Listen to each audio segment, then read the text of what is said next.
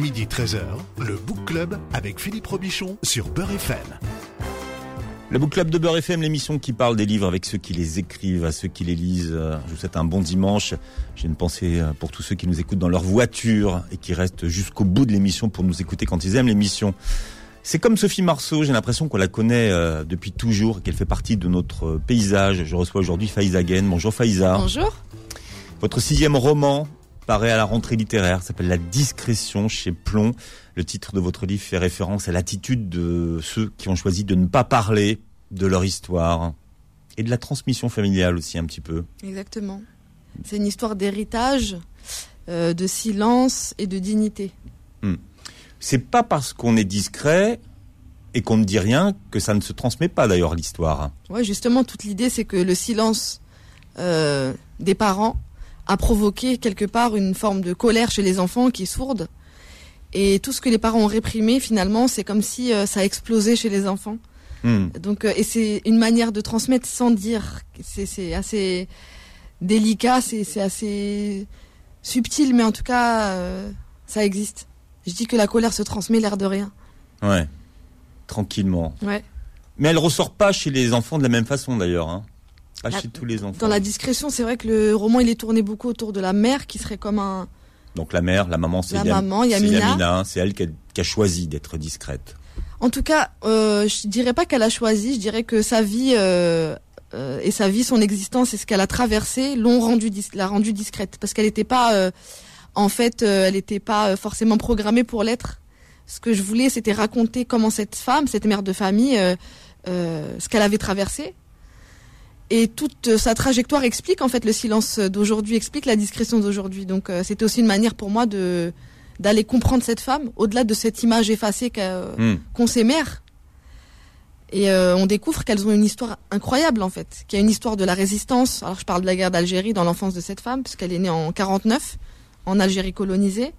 À, la, à la frontière marocaine. Hein. Ouais, dans la région de Msirda. Alors euh, c'est une région que il y a, j'en rencontre pas beaucoup des gens de Msirda, mais si jamais euh, vous nous écoutez, je vous passe un, un petit coucou. C'est vrai que j'ai fait des recherches, je me suis dit, mais d'où où c'est? Bah oui, Msirda, en fait, c'est divisé, c'est une région qui est divisée en deux. Il y a Msirda Thata et Msirda Fouaga, donc les Msirda du haut et ceux du bas.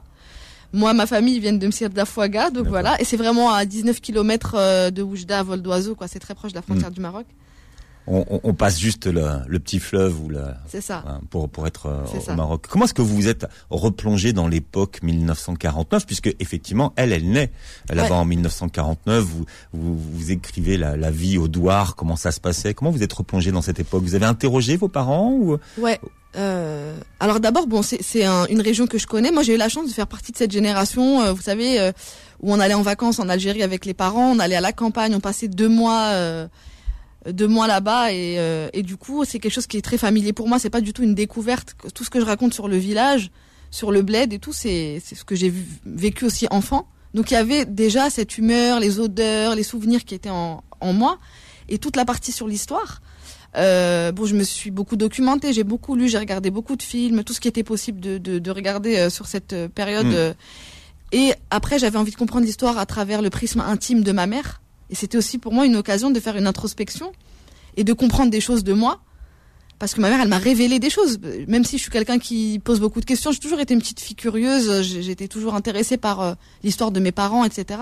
Mais là, euh, en disant à ma mère, voilà, je voudrais écrire un roman et je voudrais raconter ça et laisser la trace de cette Mm. histoire. Alors c'est pas son histoire euh, à proprement parler, puisqu'il y a beaucoup de choses qui sont romancées, mais quand même, sur la partie algérienne, il y a beaucoup de choses qui sont vraies. Et donc elle, elle sentait qu'il y avait une, euh, d'un coup un intérêt, une importance de raconter ça. Parce qu'elle m'a raconté des trucs incroyables en les balayant d'un revers de la main, des scènes euh, pour moi qui sont C'est ces scènes que vous racontez dans le livre Ah ouais, quand non. elle a, Ouais. voilà, quand toute la famille est alignée, qu'elle a, enfin que, que sa maman a son petit frère dans les dans les dans les bras et qu'un un militaire français menace de le tuer parce que ça va devenir un fait de laga plus tard. Ouais, parce que c'est un futur fait Elle est terrible cette scène. Hein. Elle est incroyable et cette scène, en fait, elle est racontée par ma mère euh, alors que je lui pose la question de c'est quoi ton premier souvenir d'enfance? Donc je m'attends pas du tout à ce qu'elle me raconte ça. Je lui dis maman, c'est quoi ton premier souvenir d'enfance? Et elle me dit voilà, c'est un soldat qui rentre dans la mechta et on est là, il y a mon petit frère qui est bébé et il pointe la mitraille sur son front. Mm. Et ben je me dis oula, il y a, y a des choses qui sont Il y a le, le grand-père qui Ouais. est là, qui, qui, qui tente de, de s'interposer ou pas d'ailleurs. hein. Ce que je raconte, c'est un jeu de regard entre le grand-père qui tient le bébé dans les bras Et le militaire. Et le militaire et la mère qui est contre le muret et qui et finalement euh, c'est le, le regard du grand-père qui la dissuade de, de faire euh, quelque chose d'insensé, de se jeter sur le bébé. Mais ouais, c'est pas évident parce que je voulais quand même. Pour moi, c'est important. C'est un roman, c'est de la littérature, donc il faut quand même Mm. qu'il y ait une distance et tout. Et c'est vrai que c'est des choses qui sont difficiles à mettre à distance ce genre Ceux, ceux qui vont lire la scène comprendront. De toute façon, il y a, Ouais. y a- y y des frissons. Euh, cette femme, Yamina, bon.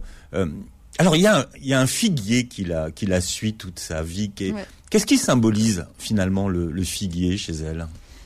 Euh, Le figuier, ben c'est pour moi le figuier dans le roman, c'est vraiment euh, là où on est installé, là où on est, euh, là où on s'enracine.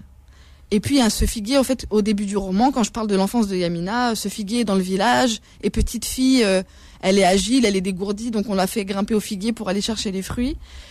Et finalement, il y a le premier exil qui arrive quand euh, ils doivent quitter pour la première fois l'Algérie pour aller euh, se réfugier au Maroc pendant que le père est, est au front.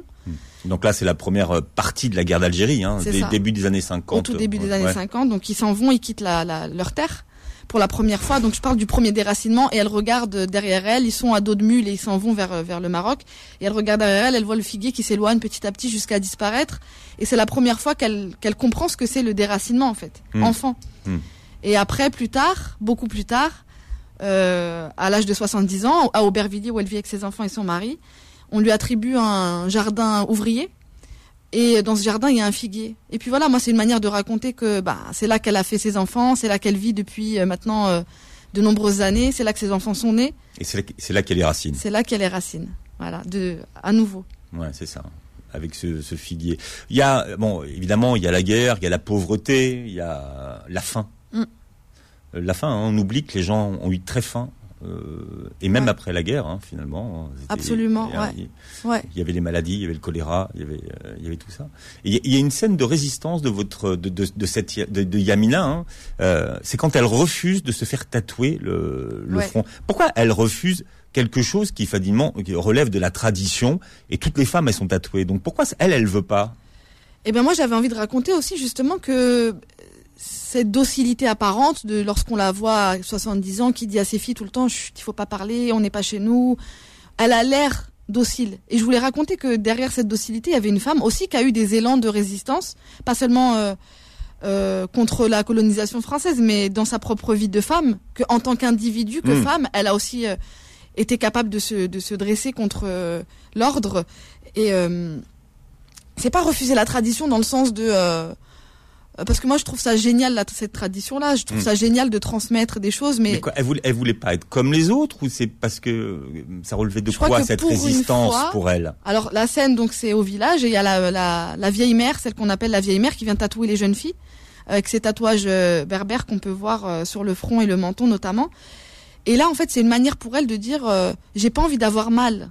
J'ai pas envie de souffrir. Je, je- elle voulait garder sa figure intacte c'est ça que je raconte et en fait c'est un choix qui lui appartient mais c'est la première fois surtout et la dernière qu'elle désobéit la première phrase du chapitre c'est euh, ce sera le seul et unique acte de désobéissance de Yamina Euh, mais c'est une manière de raconter qu'elle est capable de le faire Mhm. Cette femme qui n'a pas eu d'enfance est restée une enfant d'ailleurs. Ouais. Euh, en tout cas, si on en a eu une, elle s'est arrêtée très vite. Parce Très que la pauvreté, ouais. parce que la guerre, et parce que euh, soutien de famille, c'est une, une, une aînée d'une grande fratrie. Donc ce que je raconte aussi, c'est qu'elle a dû par exemple arrêter l'école, ce qui est son grand drame. En fait, le drame de, de la vie d'Yamina, c'est d'avoir été contrainte d'arrêter le- l'école euh, pour s'occuper de ses frères et sœurs et s'occuper de la ferme et d'être un peu le, le- le bras droit du père euh, pour tous les travaux un peu, toutes Mm. les tâches pénibles. Euh, voilà, donc elle, elle est surchargée de responsabilités, donc finalement son enfance n'a pas duré très longtemps. ouais. Et elle, s'imagine toujours écolière avec ce cartable sur le. Elle garde longtemps Ouais. d'ailleurs le tablier euh, qu'on donnait aux enfants en Algérie pour aller à l'école et elle se résout finalement à le déchirer adulte parce qu'elle l'avait gardé dans un fond de, de buffet. Hmm. Elle se résout à le déchirer pour en faire des, des, des morceaux de tissu à poussière. J'aime bien la façon dont vous parlez de cette génération là. Cette génération, c'est-à-dire euh, actuelle La, la génération des parents, non pas la Ah, génération. parents, ouais. Non, la génération actuelle, oui, mais vous nous aviez habitués à ça. Ouais. Mais je pense que la façon dont vous parlez des parents, le ton que vous trouvez pour parler d'eux.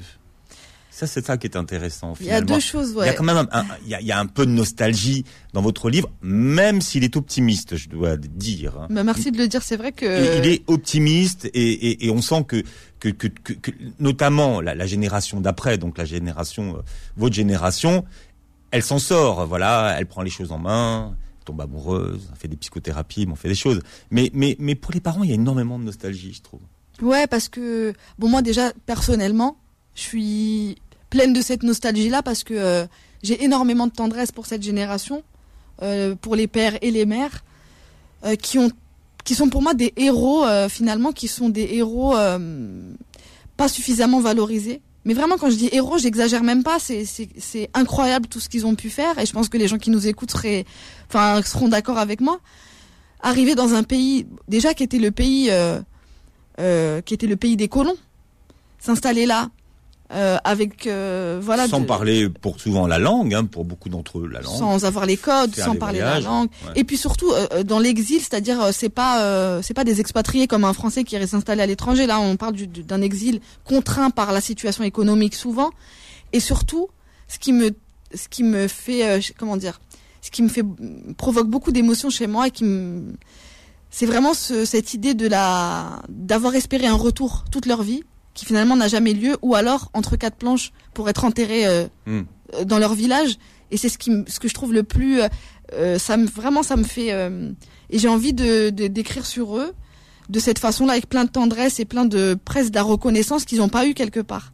Moi j'ai le sentiment mais je l'écris dans le livre de devoir réparer l'offense qui leur a été faite parce qu'ils ont été invisibilisés, Hmm. ils n'ont pas été valorisés et c'est une génération qui est en train de disparaître surtout. Et plus jamais il y aura cet écart entre deux générations, entre la leur et la nôtre. Cet écart de génération, d'histoire, de vécu. Quand je pense à mes parents, euh, c'était des sujets coloniaux. Et moi, je suis une citoyenne française. On est là en train de dire, ouais, alors voilà, je suis française, comme si tout était acquis, mais que c'était des sujets coloniaux qui ont eu un parcours qui était vraiment dur, quoi. Donc, euh, moi, j'ai envie aussi de les saluer et de leur rendre hommage avec ce roman. Oui, imaginez ce que c'est qu'aujourd'hui de, de l'exil, l'exil comme ça, c'est un acte d'héroïsme en fait. hein.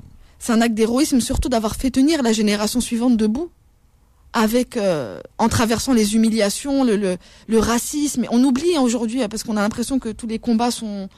Mais avant nous, déjà avant ma génération, moi je suis née en 85. Avant nous, il y a eu le combat de la génération des aînés. Et je pense euh, par exemple à la marche pour l'égalité contre le racisme. Mais avant encore, il y a eu une succession de choses que eux ont traversé les parents et qui ils ont vu la société évoluer aussi.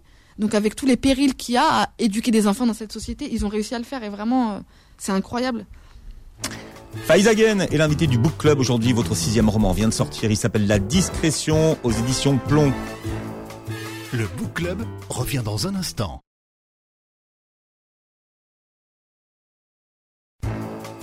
Midi 13h, le Book Club avec Philippe Robichon sur Beurre FM. Voilà, c'est Faizagen qui est avec nous euh, et le Book Club a lu pour vous son nouveau roman s'appelle La Discrétion chez Plomb. On est en train de raconter cette histoire de Yamina qui a choisi la discrétion et de ne pas en parler de cette histoire. Mais finalement, c'est pas parce qu'on n'en parle pas qu'on a perdu la mémoire en fait aussi. Hein. C'est pas qu'on l'a oublié, c'est pas que non. C'est peut-être aussi quoi? C'est l'envie de pas faire de vagues. C'est quoi? Moi je pense qu'au fond, il y a une forme de peur qui s'est transmise aussi, c'est-à-dire euh, que quand on est une enfant de la guerre, quand on a connu ce que c'est la colonisation, euh, quand on a connu ce que c'est cette peur-là, elle reste à un endroit. Et puis le fait d'éduquer ses enfants euh, bah, sur euh, sur euh, le sol français, il y a Hmm. quelque chose qui reste de cet ordre-là. En fait, on est quelque part encore dans la position de l'indigène et on transmet ça aussi à ses enfants. Euh, donc il y a une forme de peur, il y a aussi, euh, moi je pense, beaucoup beaucoup de, de pudeur et de, de dignité, parce qu'on est, on fait partie aussi d'une d'une culture, et de, de- on a cette éducation de ne pas se plaindre, de ne pas, euh, voilà, il y a- il y, a ce truc-là qui est vraiment, je pense, assez fort. Non mais elle, c'est sur- surtout elle qui, qui ne se plaint jamais. Je dis, c'est comme si cette option lui avait été retirée. Elle Ouais. se plaint pas. Donc il y a aussi ça. C'est pour ça qu'on raconte pas. Mm. Parce que nos parents nous ont pas raconté certaines histoires aussi parce qu'ils avaient pas envie, euh, voilà, euh, de d'apparaître comme faible ou de se plaindre. Parce que ils disent Hamdoulah, ça va, on est heureux, on va bien, on est en bonne santé. Et c'est vrai. Parce que si on, on compte tenu de ce qu'ils ont vécu, Hamdoulah, il n'y a pas de raison de se plaindre. C'est votre sixième roman. Comment est-ce que vous avez démarré l'histoire de, de ce de, de ce roman? Comment est-ce que vous avez commencé à l'écrire? En fait, je sais pas, j'ai envie de dire que c'est un roman que j'écris depuis toujours parce que vraiment c'est lié à quelque chose de très très euh, sensible pour moi. C'est donc l'histoire des parents. Euh, et j'ai l'impression d'aller vers ce livre depuis quelques livres. Hmm. C'est vraiment un roman que j'avais besoin de raconter. J'ai été très bouleversée pendant l'écriture, alors que ça m'était jamais arrivé. Avant, j'écrivais que dans la joie. Là, j'ai écrit aussi dans la joie, mais il y a eu des moments vraiment où c'était intense, je- euh, émotionnellement euh, parlant. Mais, mais ça, se, ça, ça savez, ceux qui vont lire vont le sentir, Ouais. bien sûr. Mais je dis souvent que, enfin, là en ce moment, je dis beaucoup que c'est un livre qui se lit à trois niveaux de lecture. Il- ça se lit avec la tête, avec le cœur et avec les tripes. Il y a des gens qui vont le lire avec les tripes parce qu'ils vont savoir exactement à quoi je fais référence et ça va faire un écho chez eux, je pense. euh, je pense qu'il est fort. Mais en tout cas, c'est un récit que je porte depuis très très longtemps. Et puis, euh, il y a deux ans, j'ai euh, écrit un texte pour la radio que j'ai lu sur sur une, radio en direct. Et j'ai parlé donc d'un personnage de femme exilée. C'était une, il n'y avait pas de prénom, c'était un texte très court. Et je parlais de son mari que cette femme enterrait en Algérie et que cet homme qui avait traversé aussi des, des dizaines d'années dans ce pays, etc., etc., et qui rentrait pour être enterré au bled. Et j'avais dit cet homme est mort de discrétion. Et voilà, c'est quand j'ai dit mort de discrétion que ça m'a Hop. Ouais, ça a fait germer quelque chose, mort de discrétion, et je me suis dit c'est ça en fait. Cette génération elle est en train de mourir de discrétion et personne ne raconte leur récit, personne ne va raconter leur histoire, et ça m'a troublée. Et c'est ça qui a fait voilà démarrer l'écriture de ce roman. Alors on imagine toujours un petit peu la vie des, des autrices, des écrivaines, des écrivains euh, dans leur robe de chambre toute la journée à la maison devant leur euh, Ouais. ordinateur. Vous, Faiza Gen, c'est comment? Moi, il y a beaucoup. euh, en fait, je suis toujours rattrapée par le, le réel, c'est-à-dire que c'est toujours la vie qui passe avant. Euh, j'ai une vie en fait. finalement, je pense que je me nourris de ce que je vis, mais j'ai une vie de maman. voilà, je j'ai une vie assez simple. hein. Et parfois, quand ça jaillit, quand il y a l'inspiration qui arrive, j'essaie de me trouver du temps entre euh, mes activités ordinaires euh, pour écrire. Vous vous enfermez pas chez vous six mois avec les rideaux tirés, vous arrêtez Non, pas de vivre que- pour écrire un livre. En fait, c'est ça que ça veut dire. Vous savez, j'ai beaucoup lu des choses sur euh, les routines des, des écrivains. Et souvent, je voyais alors Flaubert marcher trois heures dans la forêt, euh, un tel ou une telle euh, avait telle ou telle routine d'écriture. Mais ça, c'est en fait, c'est des routines de bourgeois. nous, on peut pas se permettre de dire, nous, on va faire d'abord la vaisselle, le ménage et tout, et après, on va se mettre à écrire. Et en même temps, je, tr- je trouve que ça donne quand même une dynamique à mon écriture qui qui me correspond à moi.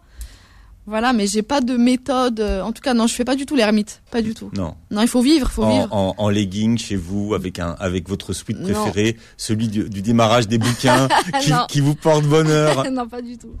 Mais j'ai beaucoup écrit en Gundora par contre, ça je dois avouer. voilà. Ça restera à la postérité. Mais c'est une Gandura spéciale pour l'écriture ou c'est Non, c'est une Gundora avec des taches de javel, celle qu'on utilise pour euh, pour faire le ménage.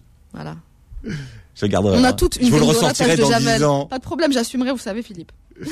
À quel moment est-ce que vous avez eu le sentiment d'être une autrice, que vous avez compris que ça passait du temporaire au définitif, C'est une très bonne question. Euh, que vous étiez plus là par hasard, que vous faisiez partie de la rentrée littéraire Et ça veut dire que euh, à partir du moment où vous faites partie de la rentrée littéraire, ça veut dire que vous êtes à votre place. Moi, j'ai compris parce que j'ai été aussi. euh, je suis arrivée, j'ai été propulsée comme ça dans le milieu de l'édition et comme un espèce de phénomène de société.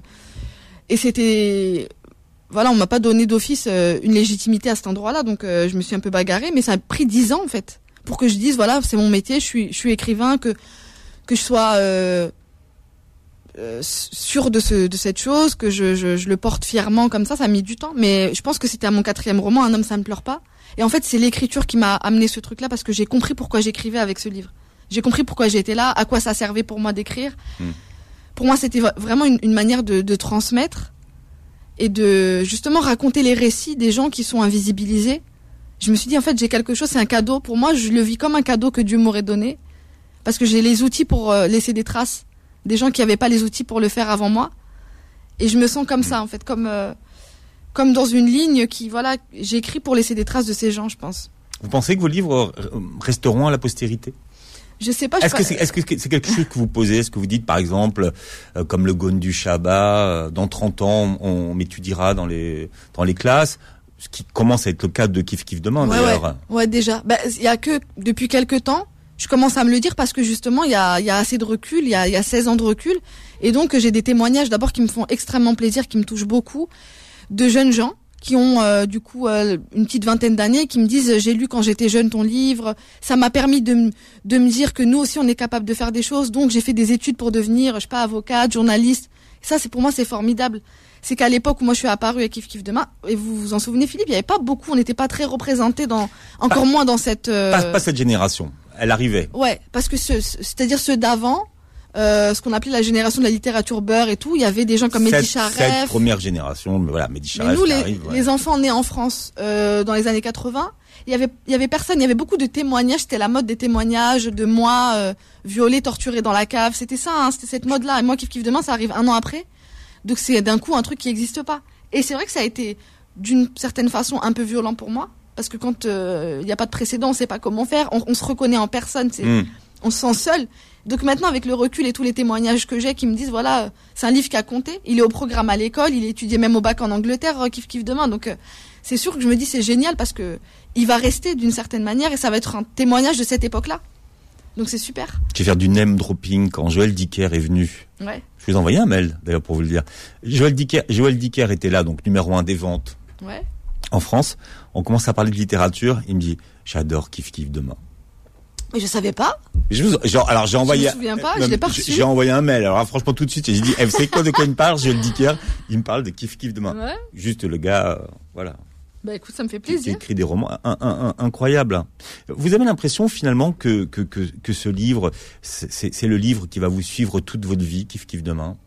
Ouais, en même temps c'est hum, Un peu, quand je parlais de Sophie Marceau et de la Boom tout la, à l'heure, mais la fiancée des Français, ouais, mais c'est, mais est-ce que finalement vous allez rester euh, la, la fiancée des Arabes. Oh, Je rigole, c'était juste pour le bon mot. Je sais pas, je sais pas à quel point je vais rester, mais je sais qu'en tout cas, je suis comme j'ai une figure de, de- un peu de tutelle, pour exemple pour les jeunes auteurs, pour euh, vous voyez, et ça, et franchement, ça c'est, je sais pas, c'est une fierté. Si je dois en dire une, euh, c'est une fierté d'avoir, euh, d'être une référence, pas par rapport à qui je suis, mais ce que je veux dire par rapport à mon parcours. Et si, je le dis depuis longtemps ça, mais si ça me donne envie à d'autres, justement d'investir ces espaces de création, de- d'investir ces milieux qui voilà où on n'est pas très nombreux euh, avec une exigence de qualité eh ben je, je suis vraiment très très heureuse de ça on dit opus magnum, hein, votre votre grand succès. Alors on va écouter, on va voir si ça vous fait pleurer. On va écouter Love Story, la musique de Love Story, ouais. musique originale de Francis Lay, qui est mort il y a pas très très longtemps. Euh, Vous, vous aimez le film Love Story? Moi j'ai trop rigolé quand j'ai vu ce film. C'est vrai? Ah vous, Ah ça- vous a fait rire Love Story? Ouais je vous avoue ça m'a fait rire. Parce que euh, il y avait plein de choses qui étaient très absurdes. Et bon je l'ai vu avec un certain recul. C'est un film qui est assez ancien. Il m'a fait beaucoup rire Ça a au moins 50 ans, oui, 70. non, 70. En tout cas, votre une des héroïnes, une des filles de Yamina aime beaucoup le film, ça la fait pleurer exact à chaque fois. Et puis elle aime beaucoup Ryan O'Neill aussi. Ah oui, elle est tombée amoureuse de donc de, du personnage qui s'appelle Oliver Barrett dans le film. Ouais. Et elle dit il y a pas d'Oliver Barrett à Aubervilliers.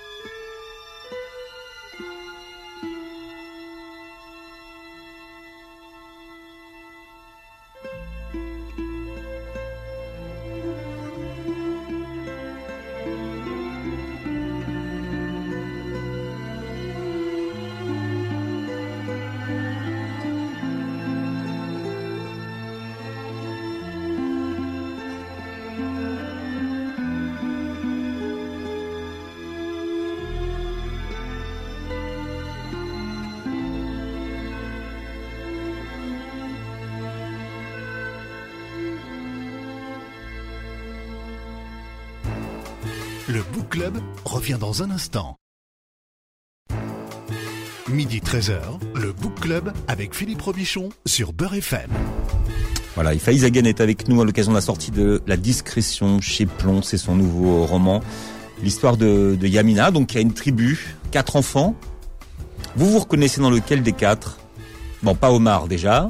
Un peu, un peu. En fait, euh, je, je, me fragmente, hein, je me divise. C'est-à-dire que je, me, je pense qu'il y a un petit peu de moi dans chacun d'entre eux, pour être honnête. Mais quand même, il y a une dominante sur Anna, sur celle qui est vraiment... Euh, celle La qui est rebelle. pleine de souffre, qui est Ouais. en colère. Celle qui déteste ceux qui se détestent. Ouais. Ça veut dire quoi ça? Ben, tout le truc sur la haine de soi, même si euh, j'ai quand même beaucoup beaucoup plus d'indulgence qu'elle dans la vie, euh, sur des gens qui sont qui se sont beaucoup niés. Euh, moi, je suis vraiment dans ce truc où je trouve que l'assimilation, ça fait beaucoup de mal. Et je suis dans ce truc aussi optimiste quand même de me dire que d'imaginer qu'il y a une possibilité euh, de vivre en bonne intelligence tout en en acceptant toutes les parties de soi en fait. Et on n'a pas besoin de changer de nom, de de Hmm.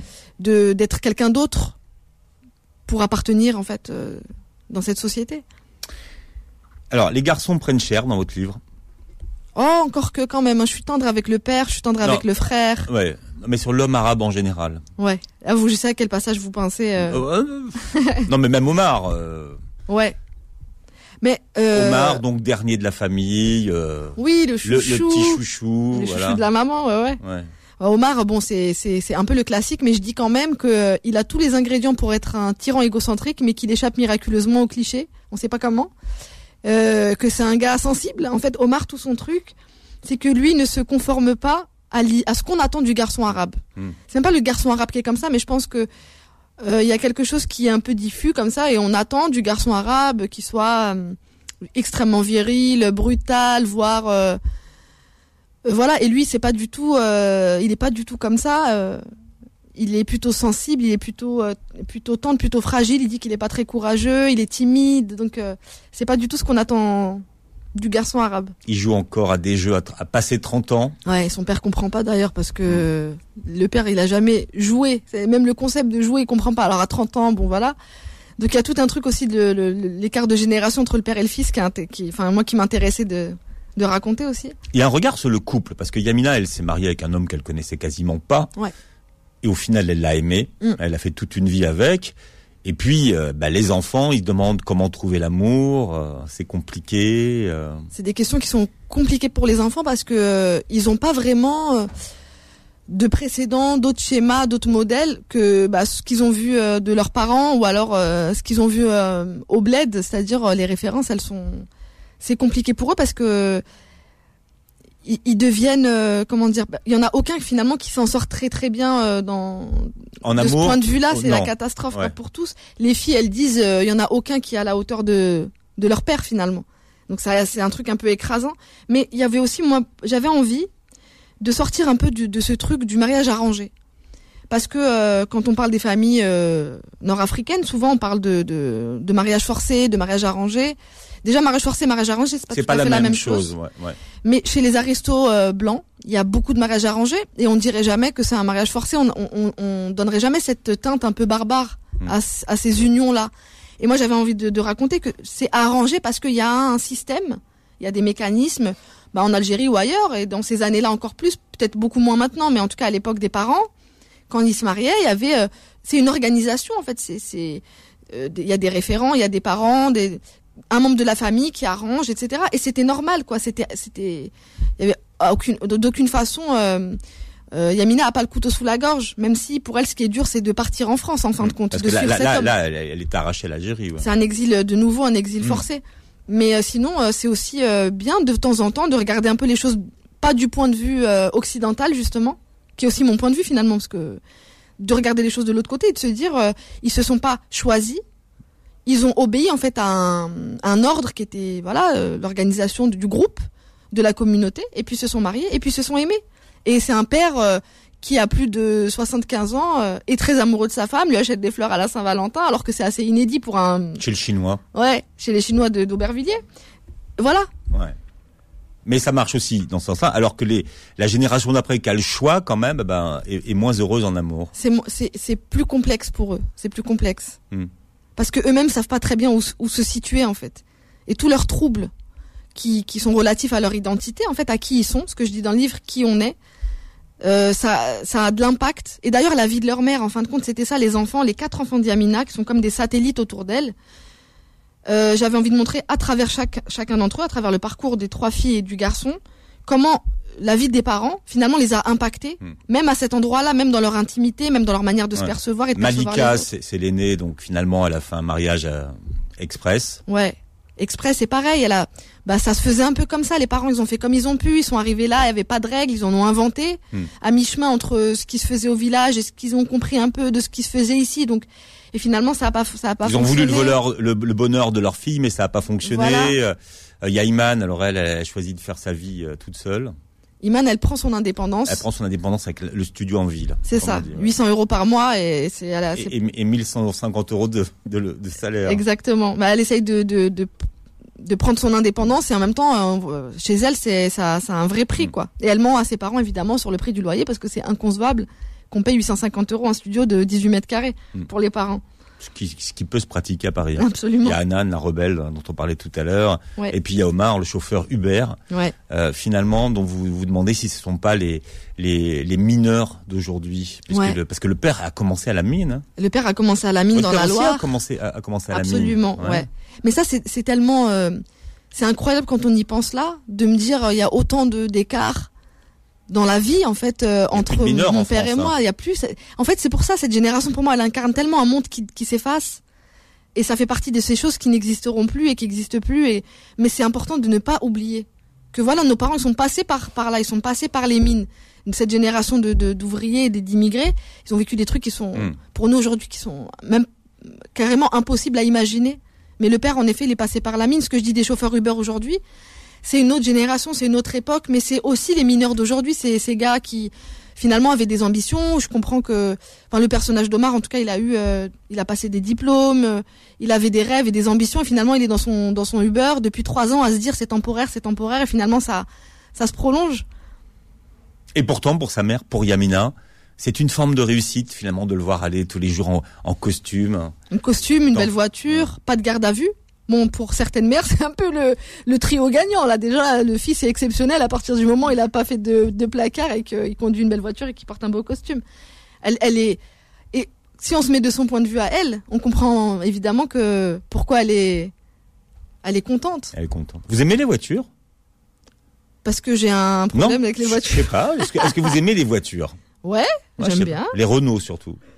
Il y a beaucoup de Renault dans mon- dans- Vous êtes moins Peugeot que Renault. C'est vrai, je suis, je suis, Non, mais dans- vous aimez la voiture ou pas du tout dans la vie non, en vrai, dans la vie, non. je m'en fiche. Non. Ouais, je m'en fiche. Plus la voiture euh, est, est belle et chère, moins ça m'intéresse. Moi, pour moi, une voiture, c'est pour se déplacer d'un point. Vous voulez qu'on en parle ça Peut-être ça mérite une thérapie, Philippe, je sais pas. Mais moi, pour moi, une voiture, c'est pour aller d'un point A à un point B. Il faut qu'il y ait le chauffage en hiver et la clim en été. C'est tout ce que je demande. Quand vous êtes arrivé, on disait, euh, elle écrit comme un parle. C'est quelque chose que vous n'aimez pas beaucoup qu'on dise ça. Finalement, Non, c'est pas parce que ça se lit bien que c'est euh, Ouais. facile. Mais d'ailleurs, au tout début, vous savez, ce truc qu'on disait pendant très longtemps de la Sagan des banlieues qui m'exaspérait. Euh, on a dans le même titre, c'était dans un article du Nouvel Obs à l'époque, on a dit Faizagen, euh, euh, Sagan des banlieues ou petite sœur de Jamel Debbouze, parce qu'il y avait un truc avec la, bon déjà comme si euh, la seule corrélation entre Jamel et moi, même si j'aime beaucoup Jamel, hein, c'est que on est arabes tous les deux, donc c'était vraiment limite de dire ça. Mais surtout il y a un truc de la verve, la gouaille, la tchatch, ce truc était un peu limite. Je, je l'ai lu sur le dernier. hein. Bah ouais, mais je je l'ai entendu. et- toujours, Et je, et- et je le lis encore. toujours. La gouaille. Voilà, la gouaille. Alors bon, je sais pas euh, pourquoi ils disent ça, mais je pense qu'il y a quand même tout le truc de la petite banlieusarde qui est encore là, hein, quelque part, euh, tout ce, ce espèce de regard euh, hyper paternaliste, moi qui m'énerve un peu, parce que je mets tellement de soin, vraiment, et je pense que les gens imaginent même pas à quel point, je mets du soin à ce que ça ait l'air simple. Parce que moi l'idée c'est pas de me regarder écrire et de faire des effets pour qu'on se dise elle écrit bien. Moi, je veux que les gens, en fait, se rendent pas compte qu'ils sont en train de lire mon livre, qu'ils sont en train de lire un- une histoire qui rentre dedans Mm. Et rendre le texte accessible. En fait, ça n'enlève pas en fait la qualité euh, ou le processus littéraire. C'est dommage parce que je pense que vraiment, on parlait de littérature populaire tout à l'heure là pendant la pause. Je- Et, je- et je- et je vous le disais, c'est la littérature. Moi, pour moi, la littérature populaire, Ouais. c'est la littérature qui se dit bien. Ouais. C'est-à-dire que quand j'ouvre un livre, alors on appelle ça les page turners aujourd'hui, bah, j'ai envie, j'ai envie de, j'ai envie de le retrouver, j'ai pas envie de le lâcher. Mais J'ai envie de surtout tourner pour les moi, pages. le, le texte, c'est-à-dire le, le faire de ce texte juste le moyen le plus efficace d'emmener l'émotion de moi au lecteur. Moi, pour moi, c'est ça. Et que ce soit poétique et que ce soit joli, que ce soit enlevé, ça va faire partie de, ça, ça, ça sera naturel, quoi. Vous voyez ce que je veux dire? Hmm. J'ai pas besoin C'est de pas fait faire. euh, exprès. Ah mais si, c'est fait C'est exprès. fait exprès. Parce que je, passe mes, ma vie à relire à haute voix, à réécrire, à réécrire, à réécrire, jusqu'à ce que ça ait l'air un- d'un premier jet. En fait, c'est ça l'idée. Mais j'ai pas envie que ça se voit. Faut pas que le lecteur sente la difficulté. Lui, au contraire, faut que ce soit tout dans l'aisance. Vos lecteurs vous écrivent Ouais. et vous écrivez vous aux auteurs que vous aimez. Ça vous arrive ou pas? A- Assez peu parce que je l'ai peu fait. J'ai été amenée à en rencontrer certains que j'aime beaucoup, mais après, euh, c'est vrai que je l'ai pas beaucoup fait.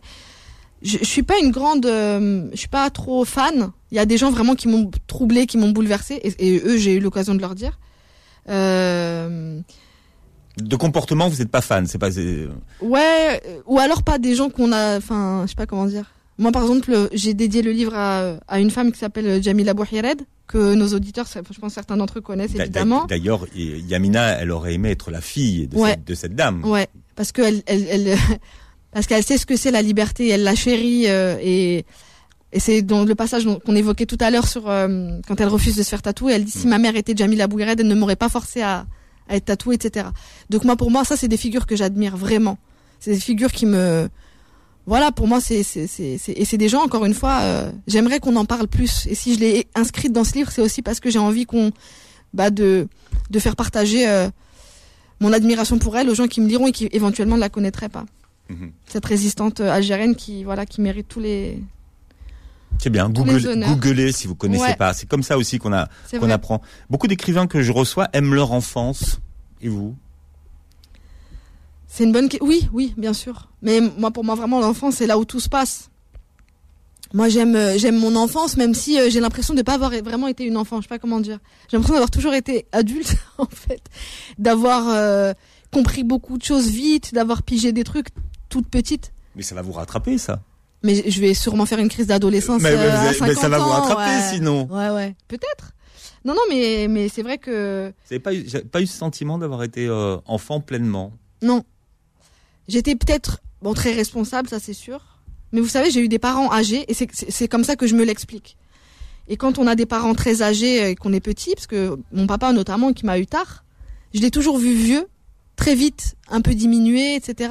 Donc il y a toujours un peu l'angoisse de, bah une angoisse qui qui, qui arrive et, et- et ça j'étais enfant donc il y a eu comme un un truc euh, un peu moins léger pour moi que pour les autres enfants. Comme Yamina, finalement, qui, Ouais. qui, est- qui a pas, euh, enfin, à 5 ans, elle était, voilà, son enfance s'arrête à ce moment-là. Mais, mais quand même, euh, je tiens à dire que on a eu, on a traversé des choses. euh, bah voilà, on, on a vécu des choses de l'ordre. c'est pas la guerre d'Algérie non plus. Hein. C'est bon la pauvreté, il fallait cacher un peu la misère. Et mes parents, ils ont fait ça très bien parce que je m'en suis pas rendu vraiment compte jusqu'à l'âge adulte. Faiz Again, j'aime bien parce que je vous écoutais à la radio la dernière fois, j'ai dit, oh là là, c'est la même voix. Toujours la même voix. Ouais. Hein?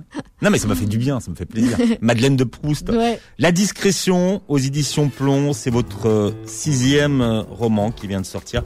Merci d'avoir été Merci avec infiniment, nous, Philippe. Faiza. Vous réécoutez l'émission en podcast sur beurrefm.net et vous regardez la captation de l'émission sur la chaîne YouTube. Merci d'avoir été avec nous. Bon dimanche à tous. Merci beaucoup. Retrouvez le Book Club tous les dimanches de midi à 13h sur Beurre FM.